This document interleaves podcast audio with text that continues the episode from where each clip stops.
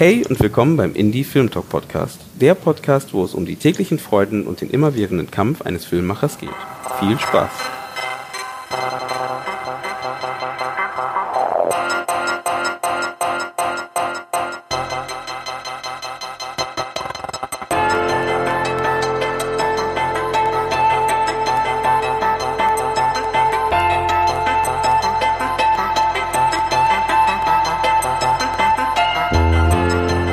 Schön, dass ihr wieder eingeschaltet habt beim Indie Film Talk Podcast. Heute ähm, sitze ich hier, ähm, diesmal ein bisschen, also, obwohl wir in Berlin sitzen beide, sitzen wir ein bisschen weiter weg, äh, weil wir über Skype diesmal aufnehmen. Ähm, heute sitze ich mit Kaleb Lechowski hier und wir reden heute ein wenig über die Produktion von deinem Film Ra, den du ähm, produziert hattest. Und bevor wir anfangen ähm, loszulegen, würde ich gerne einfach mal sagen, ähm, wie ich es immer mache. Kaleb, vielleicht stellst du dich einfach mal kurz selber vor und erzählst mal so ein bisschen, was du machst. Cool, ja gut. Ähm, ich komme ursprünglich aus dem Raum Stuttgart, einer der schwäbischen Berliner sozusagen, aber da ist ja eh kaum einer wirklich gebürtiger Berliner, außer vielleicht meine zwei Kinder. Stimmt.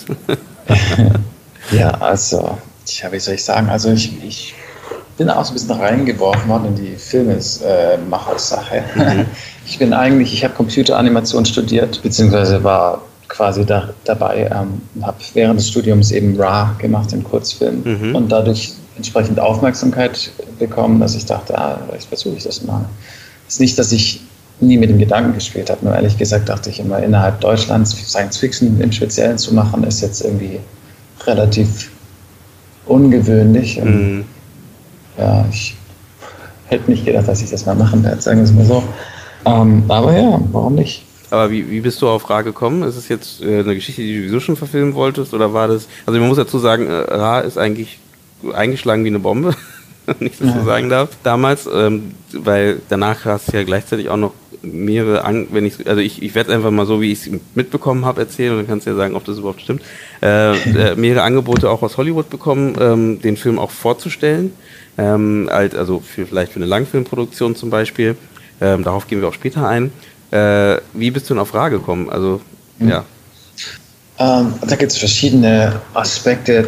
Ähm, der Film selbst war eigentlich jetzt ganz Standard. Im Studium haben wir äh, natürlich einfach, wir, wir, sollten Filme machen. Äh, mhm. in dem Fall war es jetzt ein Solo-Projekt. Mhm.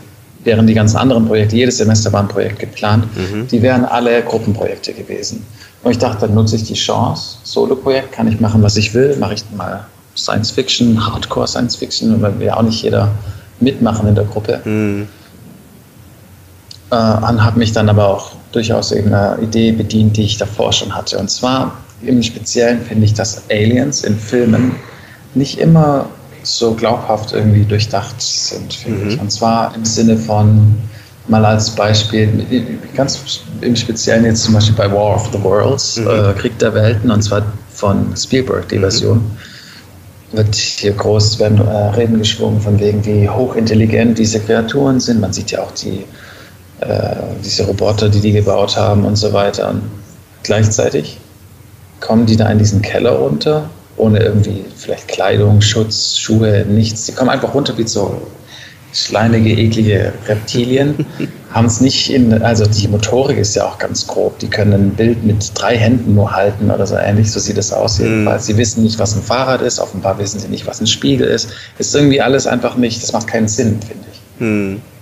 Oder meinetwegen hier bei Super 8 auch wieder, ja, ja, ein hochintelligentes Alien, das sich mal hier ein Raumschiff aus irgendwelchen Würfeln oder so zusammenbaut, so spezielle, äh, wie auch immer, und ist dann halt ich meine, es ist eigentlich immer klar, dass sie halt versuchen, ein, wie sagt man, ein gruseliges Alien zu entwerfen. Mm, ja, und gleichzeitig aber behaupten wollen, ja, ja, die haben die Technologie, dies und das.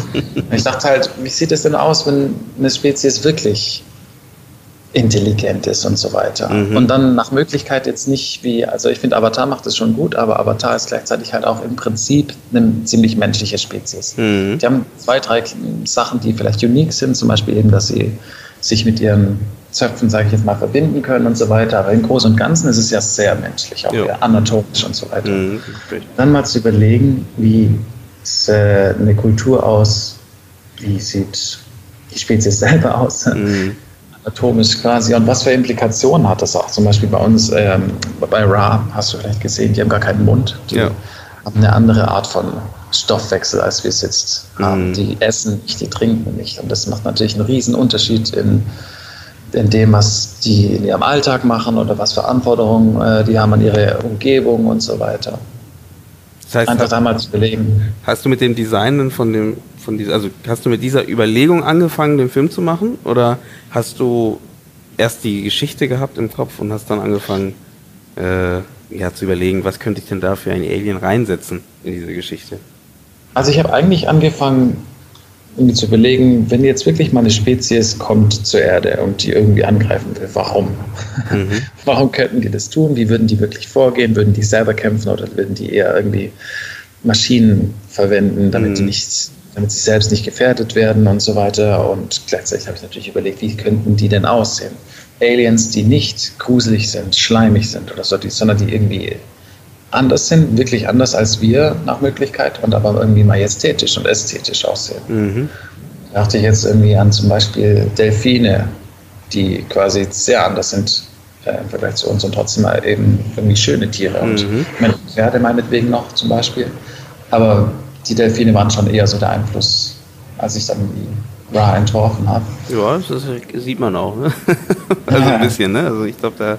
Ja, ja. Und natürlich, ich, das ist schon auch sicherlich kein Geheimnis, dass die ägyptische Ästhetik es mir auch angetan hat. Sagt der Name. ja. Äh, genau, also so habe ich einfach, das war so designmäßig, habe ich das einfach irgendwann mal entworfen. Ich glaube sogar zwei Jahre vor dem Film. Hm. Stargate Ein, in die Richtung? Hast du da irgendwie auch irgendwie. Das habe ich ehrlich gesagt gar nicht geschaut. Nee? Okay. Nee. Okay. Weil das ja, ist ja ähnlich mit diesen Aliens und mit den äh, auch noch äh, die Aliens, die ägyptischen Götter sind, theoretisch gesehen, die wir auf der, auf der Erde als ägyptische Götter äh, wahrgenommen haben und ja. die in Wirklichkeit halt Aliens sind, die auf einem anderen Planeten leben. Ähm, klar, die sehen auch ganz anders aus, sehen noch, wie, wie du vorher gemeint hast, die sehen halt eher menschlich aus, ne? ähm, mhm. als, als eben äh, als wirklich eine andere Rasse halt, die man wirklich da zeigt. Ja, halt, ne? Das finde ich halt eigentlich bei der ganz gut, dass es halt wirklich eine ja, vollkommen andere Rasse ist, weil das finde ich auch immer, äh, es ist oft auch der Punkt, dass halt oft in den äh, in Science-Fiction-Geschichten, wie du sagst, der, ja, das Alien, mh, hm, es muss menschlich sein irgendwie. Entweder so rum oder eben genau das andere Gegenstück ist, ist dann eine Art, na halt so ein, so ein vollkommen ekliges Viech mm. oder so. Irgendwas, was, also entweder es geht um Grusel und um oh, das Unbekannte und so und der Antagonist, oder es geht darum, dass man sagt, und die sind wie wir, weil was anderes kann man sich halt schlecht vorstellen. Mm. Oder man macht so wie Star Wars, das finde ich mitunter am unkreativsten, ehrlich gesagt. Das ist dann quasi ein Mensch, der mit irgendeinem Tier gekreuzt wird. Mhm. Zumindest, also jetzt nicht, nicht immer. Mhm. Jetzt auch nicht irgendwie. Ja, ähm, stimmt, klar, klar. Aber also das ist speziell, ich hatte zum Beispiel, als ich in LA war, war ich bei so einem Comic-Hersteller, die haben mir einfach zwei Exemplare geschenkt äh, von Comics und eins war Star Wars. Da war dann irgendwie ein Typ, der sah aus wie ein Mensch, aber gleichzeitig wie eine Gottesanbeterin. Ein anderer Typ, das war noch viel schlimmer, der sah aus wie ein Mensch, aber mit einem Hamsterkopf. Ich meine, also bitte. Kann man jetzt echt nichts Besseres entwerfen, oder wie? Na, die Hamster regieren die, das Universum, das weißt du nur nicht. Ja. die Hamsterköpfe. Ähm, das heißt, genau, es war ein, ein Projekt, war auch kein Abschlussprojekt, ne? Das war einfach nur ein, ein Projekt, was du machen musstest. Ähm, und das hast du dann eben, hast du damit ähm, Ra, ähm, Ra umgesetzt.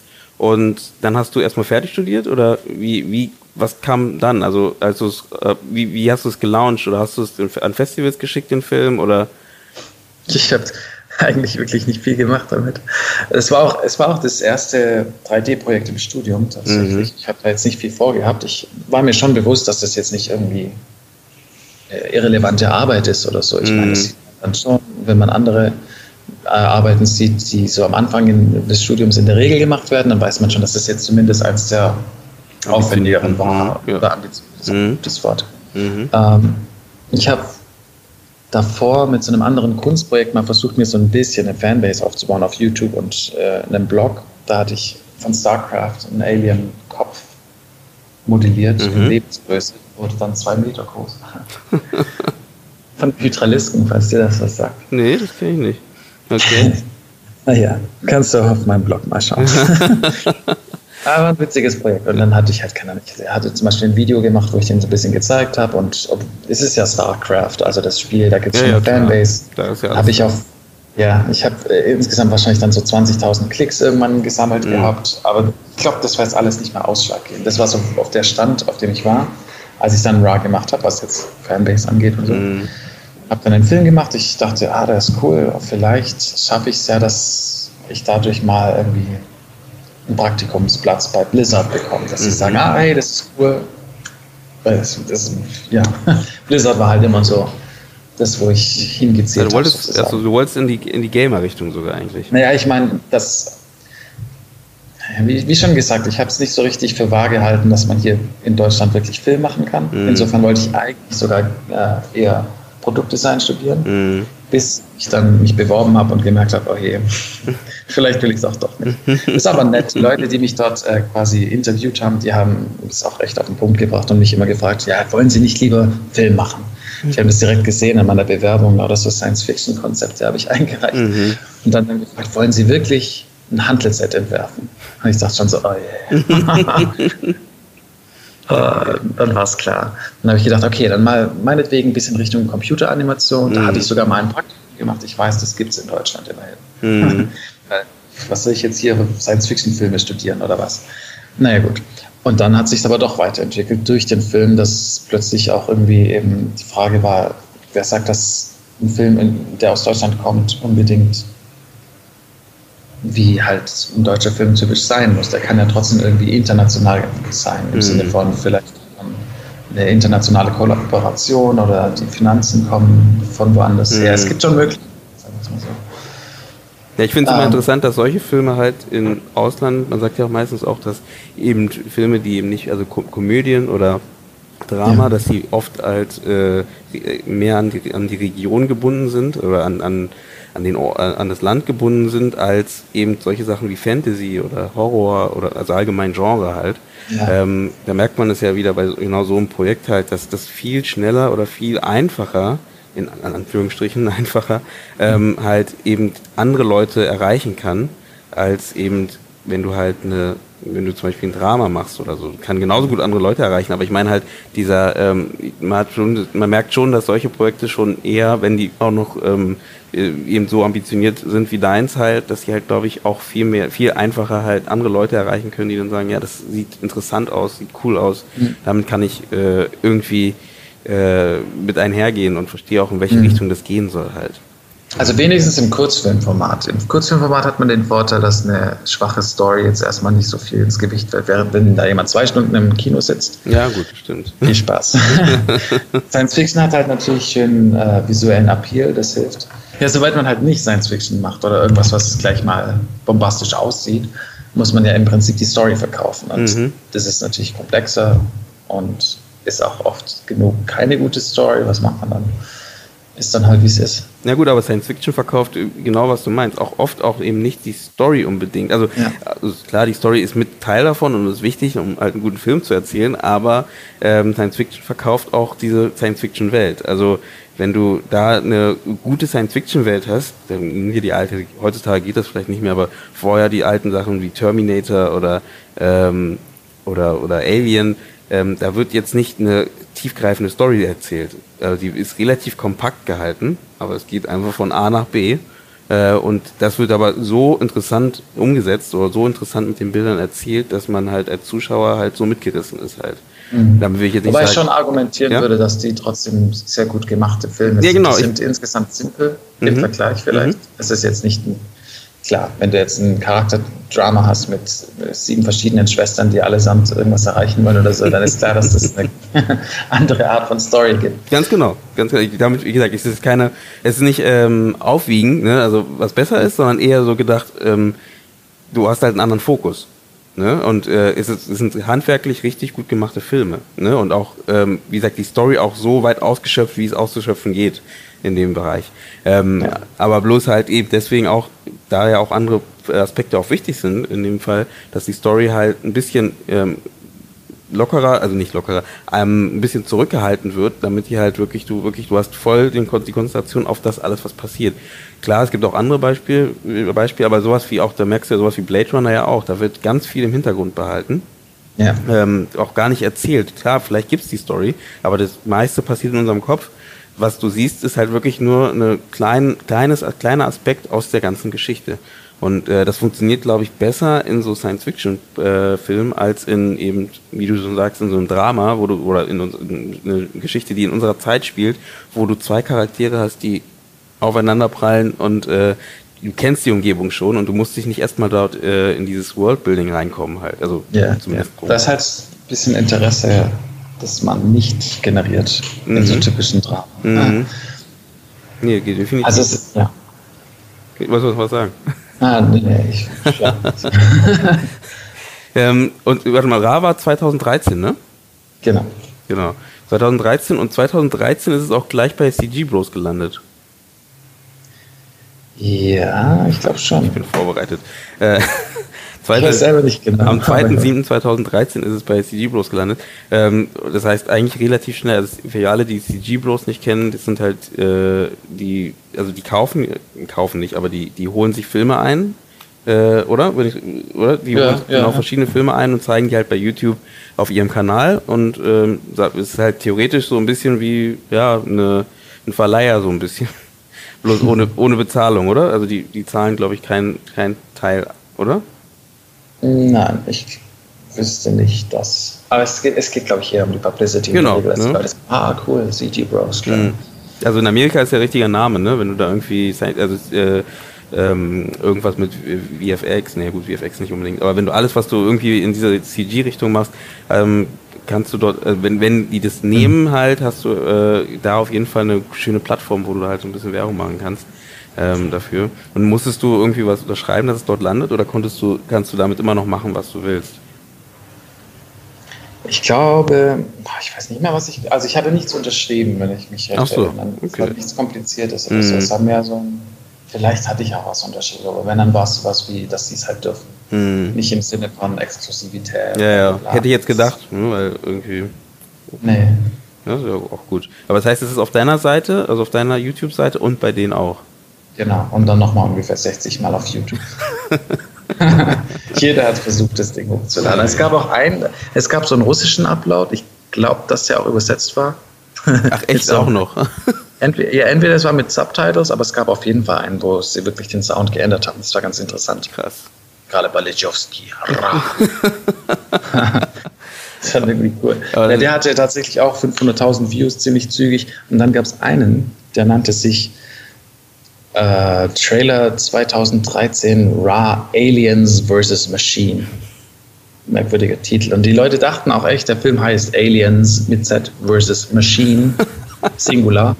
Also ganz merkwürdig. Und der war auf der Startseite, wenn man nach Trailern gesucht hat, 2013. Das heißt, der hat jeden Tag 30.000 Klicks gehabt oder so. Krass. Der hat inzwischen, glaube ich, 15 Millionen Views oder so. Mhm. Das war wahrscheinlich der populärste Upload von Ra. Mhm. Deswegen denken die meisten wahrscheinlich auch, er heißt auch entsprechend. naja. Ist ja interessant. Und ähm, wie, dann kannst du ja mal vielleicht erzählen, wie ging es denn weiter? Also das, du hast es hochgeladen und dann äh, haben dann irgendwelche Leute angerufen oder was? Ja, das war ganz witzig. Ich habe einen Manager inzwischen und das ist eben Scott Glassgold. Äh, der ist selber in Los Angeles. Mhm. Der hat tatsächlich meinen Teaser gesehen dazu. Das war nur so ein 30-sekündiges Ding, wo man einmal ganz kurz, oder ich weiß nicht, welchen von beiden er gesehen hat. Ich habe zwei Teaser hochgeladen. Einer kam direkt drei Tage vor dem Kurzfilm raus. Mhm. Und noch während ich den Kurzfilm hochgeladen habe, was irgendwie die ganze Nacht gedauert hat mit meinem Internet damals, ähm, noch, noch bevor der wirklich oben war, der Film, hat er mich schon angeschrieben gehabt. Das heißt, morgens irgendwann um sieben bin ich kurz aufgestanden, um zu schauen, ob der äh, Upload geklappt hat. Mhm. Und dann war eine Mail in meiner Inbox auf drei verschiedenen Plattformen. Er versucht mich zu erreichen. Hat gesagt, ja, ich bin Scott Glasgow. Ich habe folgende Kurzfilme, die ich sogar kannte. Rosa zum Beispiel. Mhm. Und True Skin hat er äh, weitervermittelt an Warner Brothers oder was mit mhm. 20th Century Fox und er würde mir gerne helfen, den Film irgendwie in ein Feature zu verwandeln. Ich dachte mir, oh, was? Guten Morgen. ich war ein bisschen sprachlos. Ich, konnte es jetzt nicht einordnen. Ich habe gedacht, na gut, man kann ja mit ihm reden. Ich kann mir jetzt nicht vorstellen, dass das so echt ist unbedingt. Mhm. Aber gut. Dann hat er nach seiner Zeit um 2 Uhr nachts ist er aufgestanden, um mit mir zu skypen. Krass mir erzählt, was er gern so tun würde. Einfach, dass er das an seine Pressekontakte weiterleiten möchte, dass er es äh, richtig launchen will. Ich habe ihm da jetzt nicht genug vertraut zu sagen, ja gut, dann breche ich den Upload ab. Ich habe es mm. jetzt einfach trotzdem geladen. Mm. Dann habe ich gesagt, oh, das ist schon oben, da kann ich jetzt nichts mehr machen. naja. Ach krass. Aber das heißt, er, er also Leute wie er machen, ähm, die nehmen sich Kurz, oder Kurzfilmmacher und oder die Projekte und versuchen sie halt an die großen Studios zu verkaufen, aber nicht den Kurzfilm, sondern den, Lang, den Langfilm daraus. Ja, so eigentlich. Also in der Regel, was er machen würde, ist, er macht da so ein Pitch-Paket draus und mhm. sagt, man hat diesen Kurzfilm, der Kurzfilm hat Momentum online, er ist ein Hollywood Reporter und so weiter. Man hat dazu gehörig den Regisseur, mhm. man hat einen Pitch, wie die Story aussehen wird für den Featurefilm, hat Concept Art und so, bereitet sich da ein bisschen vor. Und dann geht man einfach mal los, die Studios, die Interesse haben, denjenigen kennenzulernen, den Regisseur oder Creator hinter dem Projekt, den pitcht man dann einfach mal die Idee und versucht einen Option-Deal zu bekommen, dass sich man ein so und so Budget für ein Script oder mhm. für einen First Draft und schaut mal, wo es hinführt. Mhm. Es ist auch nicht selten, dass die Projekte dann einfach irgendwie im Nichts versanden. Ja, aber klar. natürlich auch schöne Karrieren äh, spawnen mhm. oder vielleicht auch gleich Filmprojekte. Und hast du da, wie, wie, was hast du dann da, hast du da irgendwas gemerkt, was dann irgendwie wieder ähm, als, als ähm, Antwort zurückkam? Also wie wurde das aufgefasst? Weil ich meine, du hast, du bist ja ein neuer Regisseur, ähm, hast deinen äh, Kurzfilm gemacht, ähm, hast jetzt vielleicht noch nicht so viel auf deiner Bank, wo du sagen kannst, guck mal hier, hier, hier, hier, hier sondern das ist so dein Aushängeschild. Ähm, mhm. Haben die das gut angenommen sofort oder?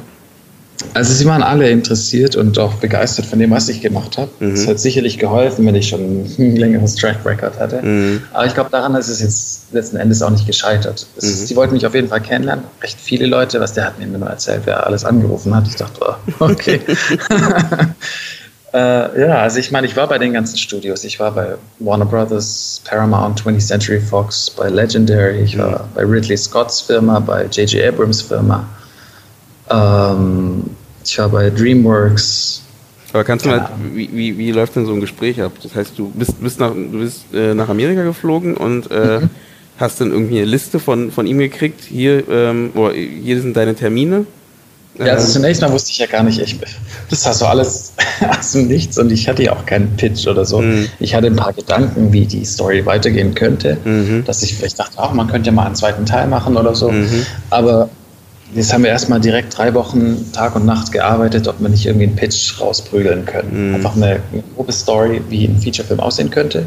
Ich habe noch ein bisschen Concept Art erstellt habe ihm das geschickt. Dann hat er gesagt, hey, wir können jetzt nicht so lange warten, komm doch einfach direkt nach Los Angeles. Ich habe gefragt, kriege ich ein extra Ticket für meine Frau?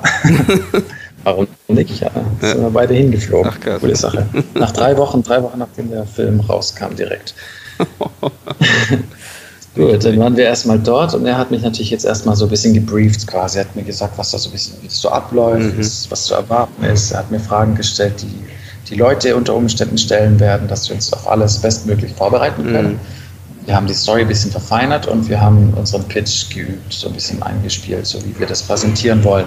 Der hat mir da auch wirklich, also ohne den wäre das Ganze ziemlich chaotisch gemacht. Kann ich mir vorstellen, ja. Ja, ja, der hat immer im richtigen Moment, ist er dann eingesprungen und hat übernommen, wenn ich mal gerade nicht wusste, was sagen mhm. oder wie auch immer abgelenkt und gesagt, hey, das ist ein Deutscher und ist in Amerika das erste Mal und spricht trotzdem so schön Englisch oder keine Ahnung.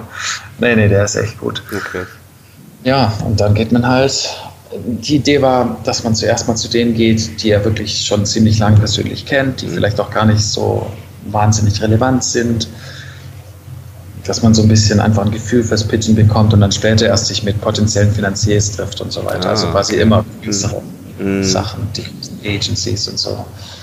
Ähm, witzigerweise, bevor ich nach LA gekommen bin, hatte er die Idee, das Ganze mal Rick McCallum vorzustellen, der Produzent von Star Wars Episode 1, 2 und 3, mhm. der wiederum in Prag sitzt. Und der war auch interessiert. Und so bin ich tatsächlich da zuallererst hingegangen. Das heißt, das war mein erstes Meeting mit ihm. Das war interessant, weil ich ja überhaupt nicht gebrieft war, so richtig mhm. zu dem mhm. Zeitpunkt.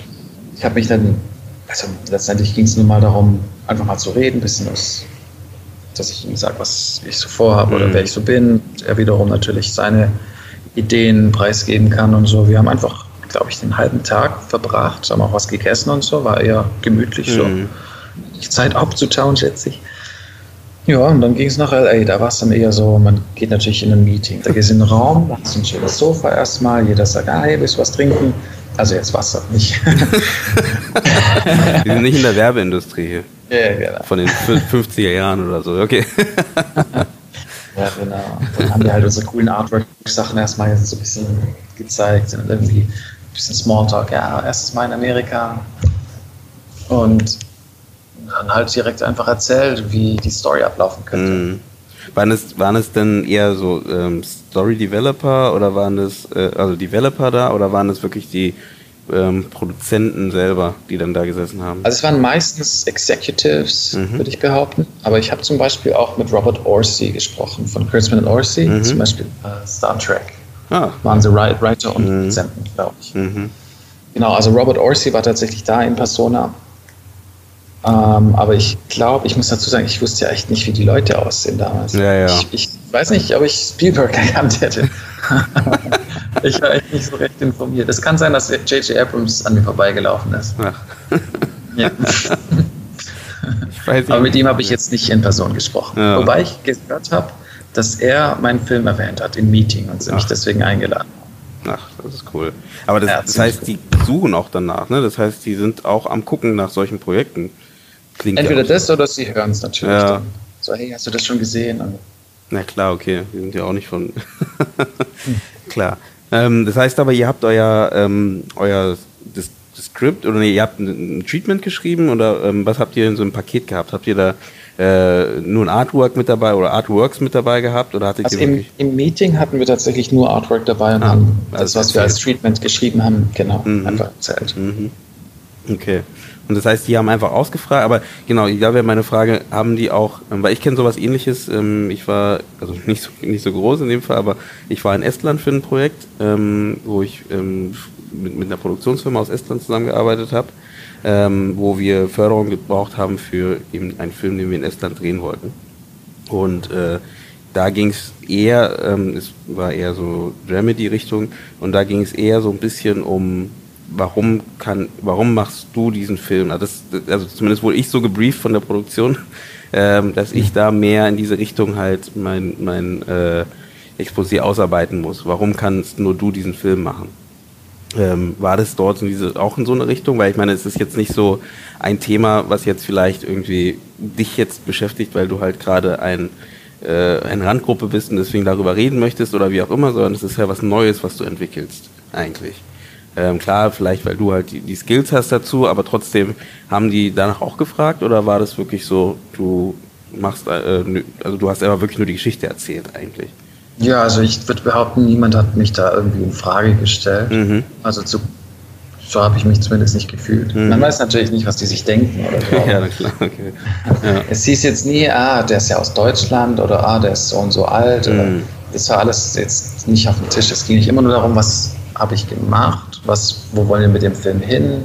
Mhm. Die wollen so ein bisschen wissen, wer ich bin und was ich vorhabe, schätze mhm. ich. Man muss dazu sagen, ich glaube, sie haben da schon ein bisschen gedacht, ach guck mal, da ist ein Typ, der hat kein Geld gehabt und hat so einen Film gemacht. Was ist, wenn wir dem eine halbe ja, Million klar. geben? Ich denke auch, ja. Klar. Genau, und dann kommt man aber da an und sagt, ja, so ein Film, der kostet 20 Millionen, 30 Millionen, dann denken die auch, na gut, das war's vielleicht. Also kommt drauf an, mit wem man spricht, sicherlich. Aber ich meine, ich meine, aber für so einen Film sind 20 Millionen nicht viel. Ja, nee, also das, ja, ja, aber es ist trotzdem de facto bin ich halt nun mal nicht Spielberg. Ja, ja, klar. Aber ich meine trotzdem, wenn du da anbieten kannst, dass du sowas für so einen Preis machen könntest, finde ich, ich glaube, das ist nicht uninteressant. Also äh, ja, aber dann ist die Frage, ob sie mir das so viel vertrauen. Ja, können. gut. Das ist genau, was ich meinte. Das heißt, ähm, waren die, also gut, das weißt du auch nicht, was jetzt im Hintergrund gelaufen ist, ob die da Interesse hatten zu sehen, was hast du denn bis jetzt gemacht? Ähm, kannst du denn auch äh, ja theoretisch nachlegen? Ne? Also ist es jetzt ein einmal einmal Ding gewesen, was sofort reingehauen hat, aber andersrum, wenn es wenn die solche Sorgen hätten, dann ähm, würde mich auch wundern, dass der Manager dich da schon mitgenommen hat. Ja, nee, nee, also ich hatte das Gefühl, die wollten eher ähm, mir eine Chance geben, was Neues noch zu machen, also was weiteres zu machen. Mhm. Das war zum Beispiel mit, mit Leuten von äh, Ridley Scotts Firma im Gespräch, dass man irgendwie ähm, so Horror-Kurzfilme, nee, nicht Kurzfilme, es waren schon Filme im 1 bis 2 Millionen Budgetbereich macht. Also sowas wie Blumhaus. ein bisschen teurer, ja. aber. ja. Also keine Ahnung, was daraus überhaupt wurde. Mhm. Ich weiß nur, dass ich zumindest keinen gemacht habe mhm. Mit denen. Äh, aber halt, ich, so wie ich das verstehe, hatten die jetzt nicht im Sinn, gleich dieses Monster ah, okay. auszupacken. Mm, okay, sondern vielleicht, wie man dich einsetzen kann für ein Projekt, halt, was die gerade planen oder so. Ja, entweder das oder halt schon schauen. Ähm, ich meine, ich glaube, die, die, die, hatten nicht immer einen Plan, was jetzt konkret passieren soll. Die mm, wussten ja. halt, da ist ein Typ, der hat jetzt hier ein bisschen, der hat was, was Abgefahrenes released mhm. und äh, alle haben gerade Interesse. Mhm. Dann steigen wir auf jeden Fall, haben wir uns den an, warum nicht, was denkst. Äh, und, und schauen mal, was da rauskommt. Mhm. Vielleicht hätte sich auch alles nochmal gewendet, wenn einer jetzt plötzlich gleich gesagt hätte, hey, wir machen das auf jeden Fall, wir geben dir folgenden Deal als Vorschlag, mhm. vielleicht hätten andere mitgezogen und so weiter. Aber im Großen und Ganzen war immer so ein bisschen dieses Feeling, dass sie halt nicht so für ihren Chefs rechtfertigen könnten, so eine teure Story irgendwie einzukaufen. Mhm. Verdammt. Viel, das heißt, wie viel, ungefähr, wie viele Studios hast du besucht in Amerika und wie lange warst du da? Drei Wochen? Ich war zwei Wochen da. Mhm ungefähr. Ein bisschen länger, glaube ich. Ähm, ich weiß nicht, also ich hatte im Schnitt irgendwie drei bis fünf Meetings wahrscheinlich pro Tag. Mhm. Krass. Nicht schlecht. da kommt man rum. Aber das, yeah. das, das, trainiert einen auch, ne? Auf der anderen Seite. ja, es ist cool gewesen. Irgendwann ist man direkt drin, kein mm. Problem. Okay, Am Anfang denkt man sich noch, oh je. Mm. Wobei ich sagen muss, er hat mich wirklich gut gebrieft, mm. Scott und auch sein Partner zu dem Zeitpunkt ähm, die genau richtigen Fragen gestellt, dass alles, was potenziell irgendwie schwierig zu beantworten sein könnte, ich schon mal gehört hatte, mm. zumindest und schon belegen konnte, dass es nicht so plötzlich kommt und ich denke, oh je. Also ich hatte ein wirklich gutes Gefühl, noch bevor wir überhaupt in eins der Meeting gegangen sind. Und wie ging es weiter? Also dann äh, nach den zwei Wochen seid ihr wieder zurück? Also es gab einen, der hatte mehr Interesse, oder was heißt mehr Interesse als die anderen, aber halt der hat äh, mich tatsächlich zweimal getroffen und der war irgendwie so in Verbindung mit Rick McCallum, den ich eben davor mhm. äh, getroffen hatte. Ich bin mir nicht sicher, wie genau die Beziehung zwischen den beiden aussah, aber auf jeden Fall war das dann so das Team sozusagen, dass wir gesagt haben, ja, okay, cool. Ähm, versuchen wir es doch. Mhm. Also er war Steve Zerlin, hat bei den Clone Wars mitgearbeitet mhm. als, glaube ich, Story äh, Editor oder was. Mhm. Und eben Rick McCallum. Rick McCallum hatte ich so das Gefühl, der hatte einfach abwarten wollen, was ich denn jetzt mache in Hollywood. Hatte mhm. ein bisschen gedacht, bestimmt gehe ich aufs erstbeste Offer ein und bin dann halt weg vom Fenster. Hat er sich gefreut, dass das nicht passiert ist. Ja, die Idee war dann, okay, cool. Die haben einen Writer, den sie echt mögen. Den fand ich auch echt cool. Matthew Graham. Äh, Life on Mars hat er zum Beispiel geschrieben, mhm. die Serie. Und ja, dann wollten sie erst mit mir ein bisschen ein neues Treatment entwickeln so und dann so mit dem Paket, was man bis dahin hat. Man hat eben Rick McCallum als Produzenten, man hat mich als Regisseur, den Kurzfilm als Proof of Concept, man hat Artwork, man hat Worldbuilding Stuff und man hat den Writer und ein Treatment, mhm. professionelles. Damit wollte man shoppen gehen, so ein bisschen nach Möglichkeit eine halbe Million für Vorproduktion raisen oder vielleicht eine ganze sogar. Gib uns zwei Monate, hieß es. Nach vier Monaten kamen sie wieder und sagen, ah, die wollen alle ein Skript sehen. Mhm. Tja, aber wir hatten ja nicht Geld für ein Skript. Mhm. Das heißt, ich habe eins geschrieben. Ich, der Deutsche, der noch nie ein Skript geschrieben hat, habe auf Englisch ein First Draft geschrieben. Oh ja, war spannend. Aber ist cool. Ich meine, ich mag das ja und ich mag auch vor allem wissen, was eine gute Story ausmacht, damit mhm. ich danach als Regisseur nicht anfange, irgendwas zu zerhackstückeln. Mhm. Weil ich denke, ich, ich weiß es besser oder so. Mhm.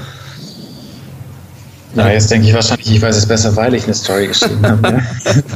ich weiß alles besser. Ich glaube, man kann es nie besser wissen. man weiß ja. nur seinen Anteil. Ähm, und dann hast du, äh, hast du die, ähm, die Geschichte geschrieben und äh, hast du nochmal einen deutschen Dramaturgen rangesetzt oder wirklich ganz alleine und einfach abgeschickt und gesagt, so, fertig? Also Na, zunächst habe ich einfach Bücher gekauft dazu. hat mir viel dazu angelesen. Sehr cool. Man muss dazu sagen, die waren natürlich immer an meiner Seite, speziell Steve Sherlin und seine, ähm, seine Assistenten haben mir immer geholfen, was Worldbuilding angeht, was die Szenen angeht, mhm. was so die Storyentwicklung im Gesamten angeht. Ähm, aber ja, ich meine, es ist natürlich einfach schwierig. Ich, weiß, ich war mir schon bewusst, am Ende des ersten Drafts im Besonderen, aber auch am Ende des zweiten Drafts, den es danach gab, dass das einfach noch nicht gut genug ist. Mm. Die Frage war nur, wie kommt man zu was Besserem, wenn man nicht das Geld hat? aber Matthew Graham hatte gar keine äh, Ambitionen in dem Moment irgendwie. Scheiß drauf, äh, ich mache jetzt mit. Nicht, nicht, dass er jetzt irgendwie gut oder schlecht in dem Fall ist. Ich meine einfach nur, war der schon so weit im, im, in dem Ganzen drin oder? Also er hatte wirklich Bock. Mhm. Aber ich weiß auch nicht, ob er vielleicht sogar mit jemandem sozusagen einen Agenten hatte, der dann sagt, nee, jetzt mach das nicht, du brauchst mhm. Geld. Mhm. Mhm. Aber de facto hat er letzten Endes nicht mit mir ein Skript geschrieben in dem mhm. Sinn.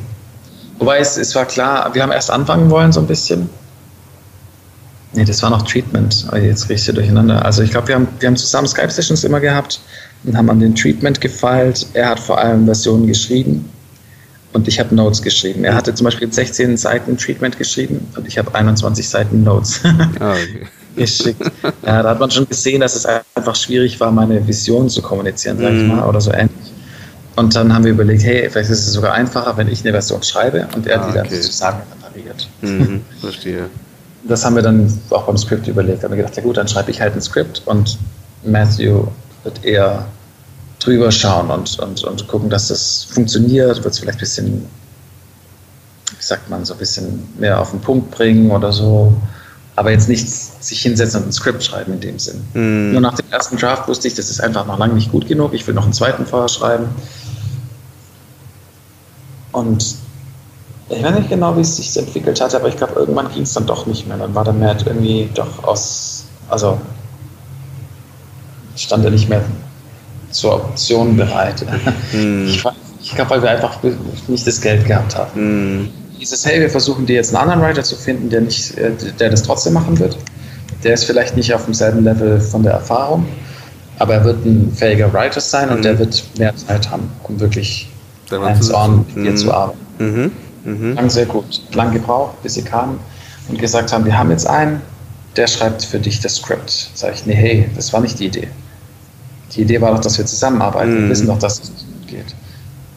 Tja, und dann hieß es irgendwie, nee, das kann der nicht. Der, der will nur sechs Wochen oder so kurz mal drüber gucken oder so ähnlich. Ach so, okay.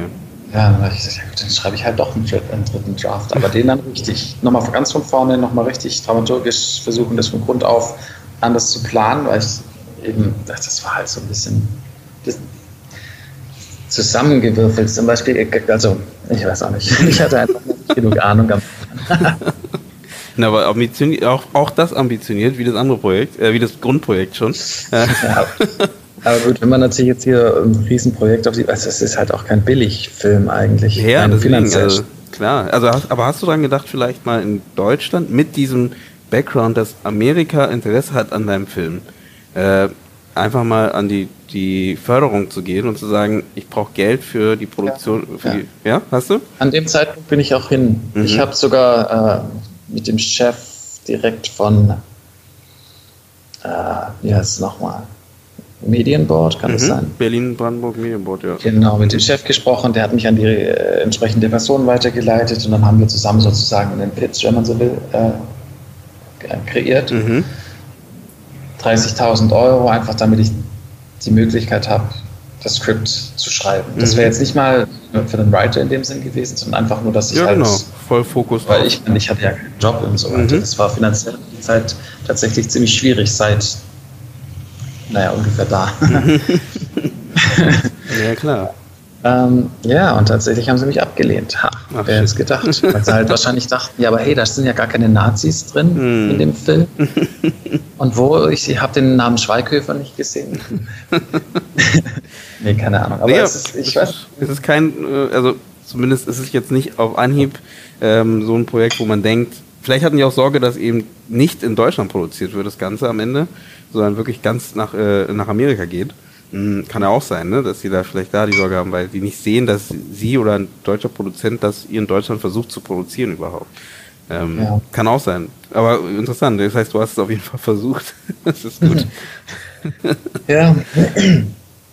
Aber naja, hat auch nicht geklappt. Ja, naja. Habe ich halt weitergemacht. Es muss ja schon irgendwie gehen, ab und zu einen Job und so weiter. Mhm.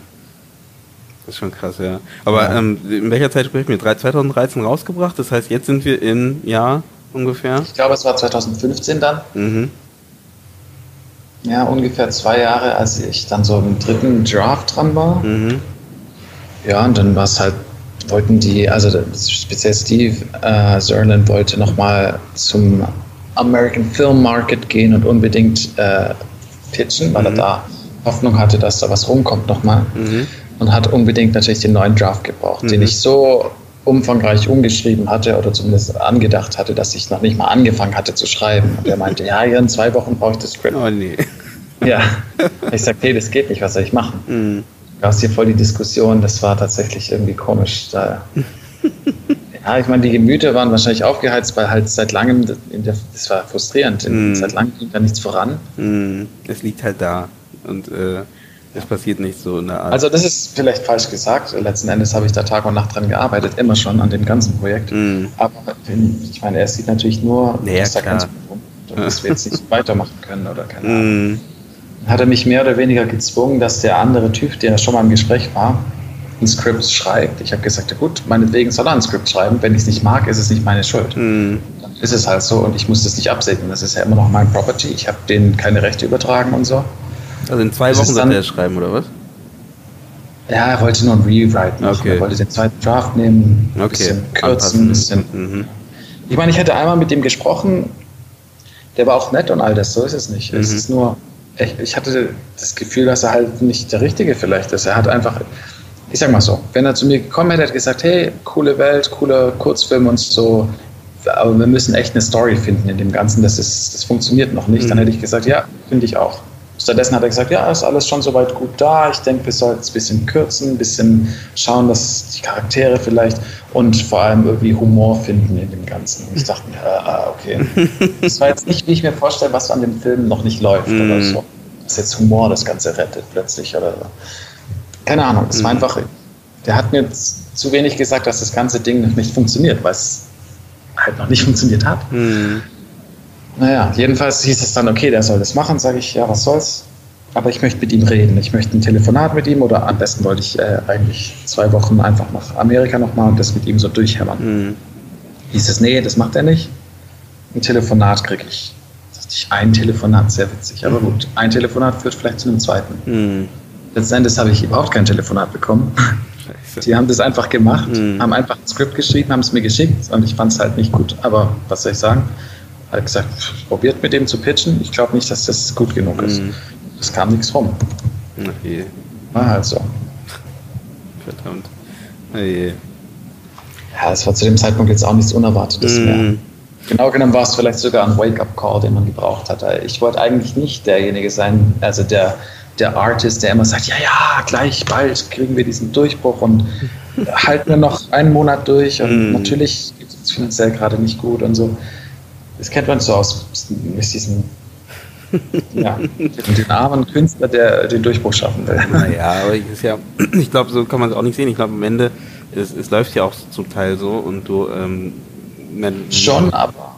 Ja, ich meine, du kannst ja nicht so viel dagegen tun. Ne? Du, du versuchst es zu produzieren und äh, äh, versuchst es umzusetzen. Ich meine, wie du sagst, wenn du echt drei, drei, äh, drei Drafts, drei, drei Drafts geschrieben hast, ähm, das dauert und äh, da kannst du ja halt nichts dran ändern. Und Nö, das schon. Also das ist das Ding, ich wollte es ja auch nicht aufgeben oder so, mhm. sondern was ich meine ist, wir haben dann gesagt, und jetzt müssen wir unsere Finanzen selber in die Hand nehmen und uns nicht darauf stützen, dass hoffentlich irgendwann die Situation sich ändert. Ich gucke jetzt, dass ich wieder mehr Jobs bekomme. Ich schaue, dass ich mir was aufbauen kann, Visual Effects mäßig oder was auch immer. Mhm. Und dass ich einfach Geld verdiene, dass wir bequem dass wir einen, einen guten Zustand haben und mhm. nicht so einen Übergangszustand. Mm. Du mhm. kannst nicht nach drei Jahren Übergangszustand denken, es geht jetzt gleich in was Besseres. Mm. Das, das, geht nochmal drei Jahre so oder nochmal zehn Jahre so. Ja, das, ja. Und dann hatte ich die Idee, ja gut, dann probieren wir einen Kickstarter, warum nicht? Mm. Entweder es ist noch Interesse da, dann können wir hier einen Kurzfilm starten, weil nochmal ein neuer Kurzfilm ist einfach so viel mehr wert als ein Skript der Kurzfilm generiert ein ganz anderes Momentum und ist auch irgendwie nochmal eine Demonstration dessen, was ich vielleicht kann. Mhm. Während ein Skript ja auch nur bestimmte Leute lesen und auch die wahrscheinlich nicht mal ganz, naja, dann habe ich gedacht, gut, dann machen wir einen Kickstarter. Wenn das Interesse da ist, machen wir es. Wenn nicht, dann muss es vielleicht einfach auch erstmal auf Eis gelegt werden mhm. oder soll nicht sein oder so. Hast du in der Zeit, äh, noch kurz einen Einwurf, hast du in der Zeit noch an anderen Projekten gearbeitet oder warst du da wirklich, das war dein einziger Film, Film äh, thematisches Projekt, woran du gearbeitet hast? Ich hatte einmal einen Trailer gemacht, so einen Animations-, also einen animierten Trailer für ein Buch ähm, als Auftragsarbeit. Mhm. Weil der Ra gesehen hatte und wollte auch irgendwie so ein, so ein bisschen einen Clip haben, der ah, okay. das verkauft. Äh, und ich habe irgendwann zwischendurch mit einem alten Schulfreund, mit dem ich immer schon was machen wollte und auch mal einen Abiturfilm damals gemacht habe, mit dem habe ich ein anderes Projekt auf die Beine gestellt. So ein postapokalyptisches Szenario. Zwei Charaktere, die sich treffen, die grundverschieden sind, aber zusammenbleiben, weil sie halt schon seit Monaten niemanden sonst getroffen haben. Mhm die dann sich gegenseitig manipulieren. Der eine ist mehr so der physische, der andere ist mehr so der intrigante. Mhm. Einfach zu schauen, wo können uns die zwei Charaktere hinbringen. So ein bisschen eine Mystery ähm, noch reinbringen gleichzeitig. Und dann, ja, ja, drei Monate. Einfach nur ein kleines, kurzes Ding. Pilotepisode für eine potenzielle Serie drehen. De facto ist es auch echt, es war von vornherein so angedacht, dass wenn irgendwas dazu kommt wie ein guter Kameramann, eine gute Kamera und so, cool, nehmen wir an. Aber wenn es nicht klappt, dann geht es auch mit der Spiegelreflex. Mhm. Und dann geht es auch nur mit dem Schauspieler, den wir schon kennen und noch äh, einem weiteren. Und wir machen Kameras selbst, machen vielleicht den Ton sogar selbst und so. So war es angedacht, dass das Ding auf jeden Fall stattfindet. Mhm. Nicht wie die, die ganzen anderen Projekte, wo es dann immer so, naja, Development Hell ja, ja. ja. Genau. Und de facto könnte man den sicherlich auch, also man hätte es sicherlich in drei Monaten durchziehen können, aber ohne Budget dann halt irgendwie nicht. Mm. Das heißt, tatsächlich arbeiten wir immer noch dran. Mm. Seit wie vielen Jahren jetzt? Drei, eineinhalb oder so. Aber es ist cool geworden. Mm. Wir haben jetzt das Ding äh, abgedreht, auf jeden Fall 50 Minuten oder 40 Minuten sind es, glaube ich, geworden und arbeiten jetzt so an Musik, Sound, Visual Effects ja. Ja, aber das ist ja, ist ja normal irgendwie, ne? Das dauert ja, ja. Halt alles. Also, da ja, ist halt ein bisschen doof, dass ich mir natürlich jetzt nicht, ich meine, ich hätte auch einfach einen Kurzfilm machen können. Ja, ja, wie geplant. ja, stattdessen mache ich diese großen Sachen. Mm. Aber vielleicht haben die dann wiederum hinterher mehr Mehrwert, wenn sie wirklich rauskommen. Ja, genau. Also wenn, wenn äh, auch noch dafür auch noch viel mehr vielleicht ausgearbeitet ist, das Ganze, hast ja. du nochmal vielleicht noch einen ganz anderen Status, mit dem du anfängst halt. Ne? Und ich glaube, deswegen ist die Richtung gar nicht so schlecht eigentlich uns am Ende gesehen. Ähm, und okay, dann, dann, springen wir wieder zurück. Das heißt, du hast diese Kickstarter-Kampagne gemacht. Ähm, und äh, ich bin gerade mal nebenbei auch auf die Seite gegangen, dass ich das auch mal sehe. Ähm, die läuft noch oder ist die schon vorbei? Oh nee, nee, die, geht ja, die ging ja nur äh, 30 Tage. Ja. 30 Tage. Die ist schon lange vorbei. Die ja. ist aber knapp verfehlt, richtig? Nicht verfehlt, nee, nee, wir haben es erreicht, also. aber halt wiederum nur knapp erreicht, mhm. mehr oder weniger. Ich meine, so gesehen, nicht alle, nicht alle äh, äh, Donations kamen wirklich über Kickstarter, mhm. weil man immer natürlich auch Gebühren hat und so. Und manche haben gesagt, ach komm, ich helfe dir auch so einfach mal mhm. und so weiter. Mhm. Aber de facto war es schon relativ knapp. Und ich wusste das am ersten Tag. Ich wusste entweder, es geht bam, steil los, erster Tag, wir erreichen das Ziel und wir wissen, wir können irgendwas Großes schaffen mhm. an Budget. Mhm. Oder es dümpelt wirklich die ganze Zeit rum. Weil man weiß, am ersten Tag und am letzten Tag sind so die großen Peaks und dazwischen mhm. passiert eigentlich nicht viel. Und alle so, wow, am ersten Tag 7000 Euro. Und ich denke mir, 7000 Euro. Das wird ein Spaß jetzt. Es war tatsächlich so nervenaufreibend, dass ich zwischendrin dann auch wieder drehen gegangen bin für das andere Projekt, mhm. einfach mich mal auf was anderes zu konzentrieren. Und immer muss man positiv bleiben, aber ich war echt am Kämpfen. Kann ich mir vorstellen. Also äh, ein Monat ging das Ganze? Oder wie lange? Ja, genau. Ja, das ist wahrscheinlich ein äh, innerlicher. Ein vom Monat. Habt ihr noch Werbung geschaltet dort? Also immer, immer wieder Werbung irgendwie in Zeitungen und so, weil ich meine, du warst ja schon jetzt nicht, also das Projekt war ja sowieso schon bekannt. Ich meine, das ja. war ja in der BZ, ähm, war das 2016. Äh, es waren vielen Artikeln. Ich meine, es war in Bild, Spiegel, äh, Welt, Zeit, BZ. Mhm. Letzten Endes hat, glaube ich, nur, ich weiß nicht, ob es die Bild oder die BZ war, die es dann noch einmal aufgegriffen hat. Mhm. Kann sein, dass es ein Typ war, den ich über die Bild kannte, der dann bei der BZ gearbeitet hat oder andersrum. Ah, okay, das kann auch sein, ja. Ja, und er hat noch einmal darüber geschrieben, dass es jetzt einen Kickstarter gibt und das war der einzige Medienkontakt, der überhaupt nochmal drauf einging. Mhm. Das ist halt nicht, wow, deutscher Junge geht nach Hollywood. Hätte, hätte ich jetzt gedacht, ne, dass man da nochmal so ein bisschen jetzt, jetzt helfen, jetzt nochmal richtig äh, äh, für, den, für den zweiten Teil davon, weil der Bass war ja eigentlich da. Gut, er war ein bisschen länger her, aber trotzdem, na gut, vielleicht ja, so schnell also es schon. Es ist schon lang her. Also mhm. Also ich, ich mein, hätte ich jetzt wäre der Kickstarter rausgekommen, als der Film rausgekommen wäre, Mhm. wer weiß, was dann passiert wäre. Das stimmt vielleicht, ja. Aber nach drei Jahren, ich meine, ja. Mhm. Ich meine, ich, ich war trotzdem zuversichtlich, ich hatte 12.000 Fans auf Facebook und ich dachte, wenn, wenn davon, keine Ahnung, 10 Prozent? ich, ich, ja, 10 Prozent, 1200, da hätte ich Mhm. ja schon das Doppelte von meinem Ziel erreicht, Mhm. glaube ich. Mhm. Im. Schnitt geben die 50 Euro. Mhm. Ja, das stimmt. Also de facto waren es dann trotzdem weniger. Ich glaube, Ja. 500 Supporter oder so. Ja, stimmt, aber du hast es knapp erreicht, stimmt, sehe ich gerade. 44.000 habt ihr zusammengekriegt und äh, ihr seid jetzt in der Produktion, ne? Also ihr produziert jetzt Jo. gerade dran. Ähm, Genau. Und Motion Capture macht ihr äh, wo? Das waren Mimic Studios hier in Berlin. Mhm. Also, das war zumindest der Dienstleister. Wo war eine kalte Lagerhalle ohne Fenster? Wo es sich am besten Motion captured halt nicht. Mhm. Ja, tatsächlich war die Location nicht schlecht. Das war nur eben ein bisschen harsh. Mhm. unfreundlich. Aber was auch okay ist. Ich bin ganz ehrlich, ich will ja nicht, dass die Schauspieler da sitzen und sich so ein bisschen Beine übereinander schlagen und sagen, ach komm, heute machen wir ein bisschen Film. Die sollen ja auch irgendwie, das ist ja ein Kriegsszenario mehr oder weniger. Das Mhm. ist ja muss schon Spannung sein. Und machst du dann die äh, VFX, machst du selber oder machst du, äh, hast du jetzt da ein Team oder eine Gruppe von Leuten, die dich da unterstützen? Ich sag mal, ich mache alles, was nicht jemand anders macht. ähm, ich habe zwischenzeitlich ein paar gehabt, die mir beim Modellieren ein bisschen geholfen haben. Da zu dem Zeitpunkt war einfach selbst die Story noch nicht ganz fix. Die konnten echt nur bedingt überhaupt was machen. Mhm. Das war ein bisschen blöd.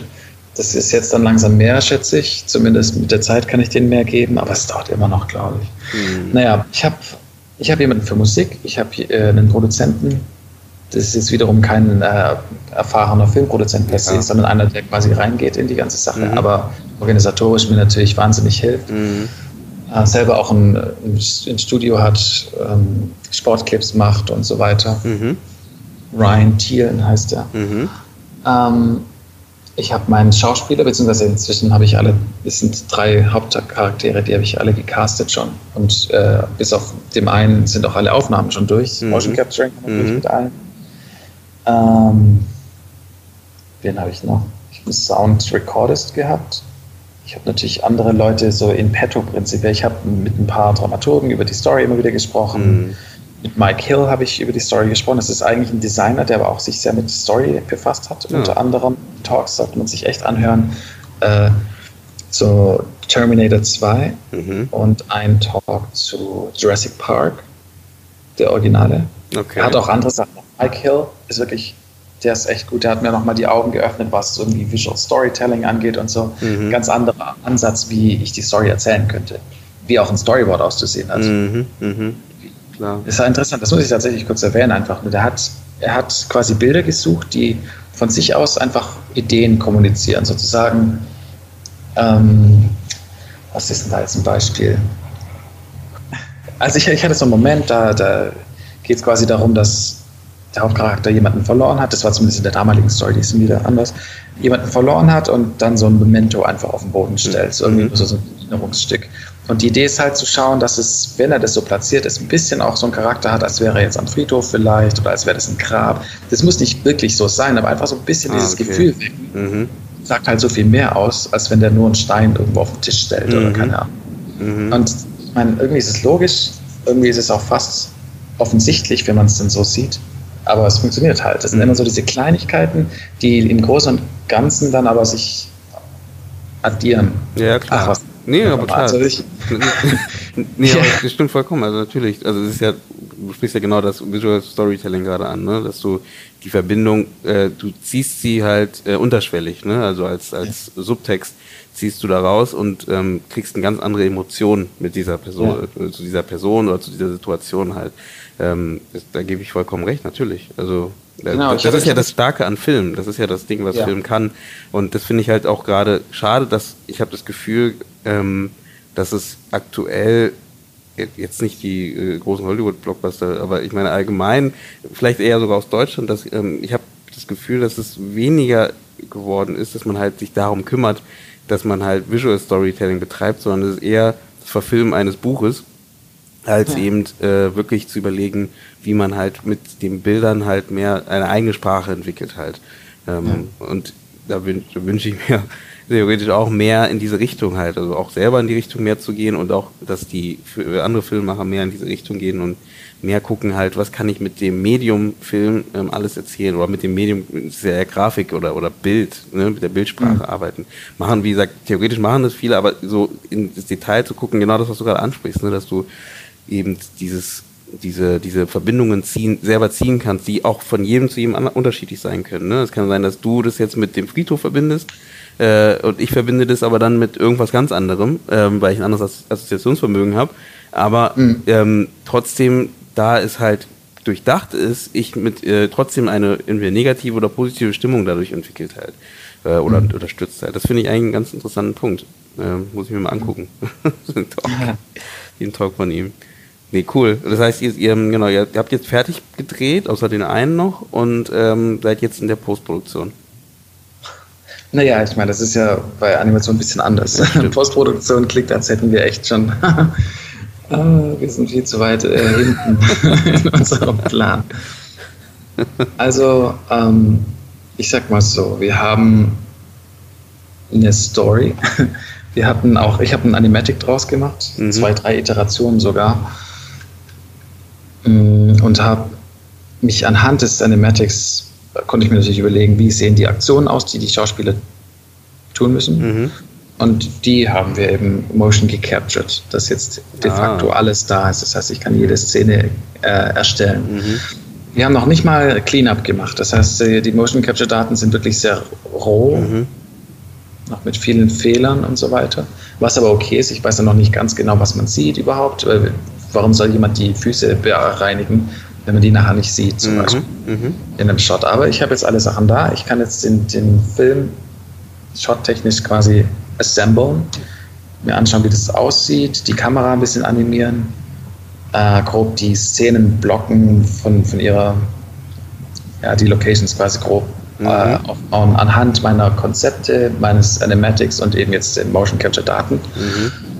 Und wenn wir an dem Punkt sind, dann wird es ein bisschen mehr Richtung Fließband gehen. Da kann ich sagen, okay, hier ist jetzt die grobe Version, hier ist ein Konzept dazu, kann mir jemand das bitte modellieren, mhm. dass ich das jetzt nicht auch noch machen muss. Oder okay, so. verstehe. Oder wenn es dann darum geht, dass animiert werden muss, kann ich vielleicht ein paar Animatoren finden für meinetwegen die Maschinen oder für die, eben die Bereinigungen, die noch ausstehen und so. Mhm. Aber das sind wir noch nicht, das muss ich noch machen. Ja, klar. Aber ist interessant. Also ich glaube, äh, das Thema selber, äh, äh, Animations, oder ist ja kein Animationsfilm, na doch, ist, am Ende ist ein Animationsfilm. Ähm, ich glaube, das ist äh, nochmal ein Thema für sich. Ich glaube, es wäre mal super interessant, nochmal mit dir darüber zu quatschen, wie, wie äh, du da am besten vorgehst äh, und mhm. was da alles so zu beachten gibt, weil ich glaube, das ist auch mal nochmal so ein Bereich, den, also wo ich noch zu wenig weiß zumindest. Und ich mhm. glaube auch, äh, jeder sich freut, wenn er da nochmal so ein bisschen mehr Informationen in diesem Bereich äh, kriegt, weil ja, ich glaube, das ist sowieso ein ganz großer Teil. Ähm, in dem Fall ist ja rein Animation, ähm, aber die Mischform gibt es ja auch von beidem.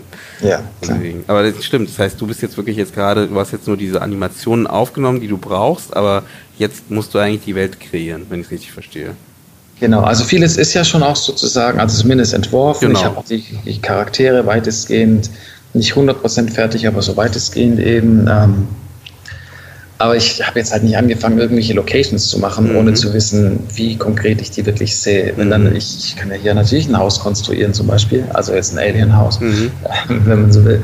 Und in die Details gehen und nachher brauche ich es aber nur für einen Establisher und die Interior-Shots sind so spezifisch, dass ich das gar nicht gebraucht hätte, ja. dass man nicht nur um Wände oder Böden oder so kümmern muss. Das ist ja verschwendete Zeit. Mhm. Ja, also. Das ist so schon ambitioniert genug, das Ding 15,5 Minuten lang. Mhm. 300 Shots. Plus, minus. Das klingt äh, nach dem zweiten ambitionierten Projekt. nee, nach dem dritten, nach dem Drehbuch. ja. nee, das, das klingt cool. Also ihr, ich, äh, langsam, wir haben jetzt eine Stunde, deswegen würde ich langsam ähm, zum Ende kommen. Ähm, aber ich glaube, da ist noch Stoff für eine zweite Runde. gerne, gerne. Ähm, nochmal, vielleicht da nochmal ins Detail gehen oder vielleicht sogar, wenn du noch ein bisschen weiter im Prozess bist. Ähm, dass man da vielleicht nochmal reinguckt und sagt, äh, wie, wie weit ihr seid oder was man machen ja. kann. Kann ich auch alles revidieren, was ich heute gesagt habe? Ja, genau. Nein, das ist vollkommen. Genau. was habe ich da gemacht? Ähm, nee, genau, vielleicht auch, auch in diese Richtung. Und ähm, deswegen würde ich erstmal sagen, hättest du dann noch irgendwie, ähm, ja, ich, ich mag gerne noch am Ende sagen, wenn du noch irgendwas hast, was du den Zuhörern nochmal sagen möchtest oder irgendwie nochmal eine, eine Seite, die du empfehlen möchtest von dir oder also einfach ist jetzt nicht, nicht schlimm, Werbung zu machen, weil ich, ich glaube, das gehört alles mit dazu, dass jeder jeden kennenlernt und äh, deswegen. Mhm. ah, von mir. Wo von findet mir man dich denn? Ähm, zum Beispiel auf Facebook, entweder Kader Blechowski, das bin dann ich, mhm. oder wenn man ra. also rha ohne Apostroph, rha.movie. Mhm.